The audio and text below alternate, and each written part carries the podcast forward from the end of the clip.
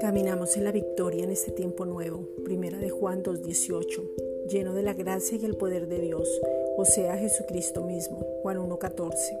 La revelación de la verdad y mostrar el reflejo de su gloria a todo el mundo.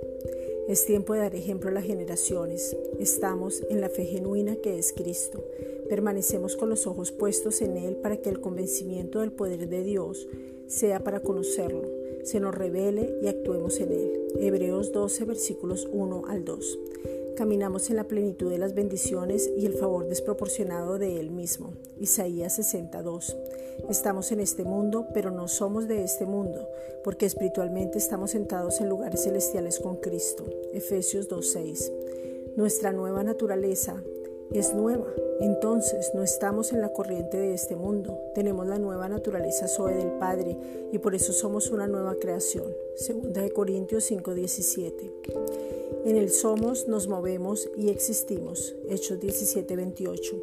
Hoy avivamos ese fuego que ya fue puesto en nosotros y ver lo que aún no hemos podido ver. Segunda de Timoteo 1:6 tenemos la presencia de Dios. Primera de Juan 5:12, el poder de Dios. Segunda de Corintios 13:4, la palabra de Dios que es Cristo. Hebreos 4:12.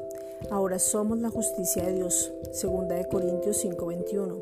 Irradiamos fe y victoria. Efesios 5:8. Vemos lo sobrenatural en lo natural. Efesios 2:6.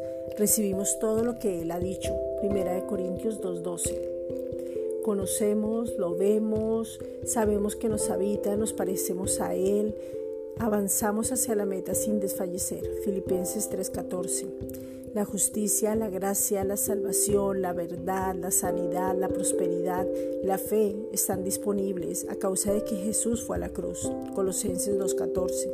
Es un regalo lo que hemos recibido. Juan 3:16. No hicimos nada para recibir esto. Jesús no hizo pecado ni se halló engaño en su boca y nos dio vida.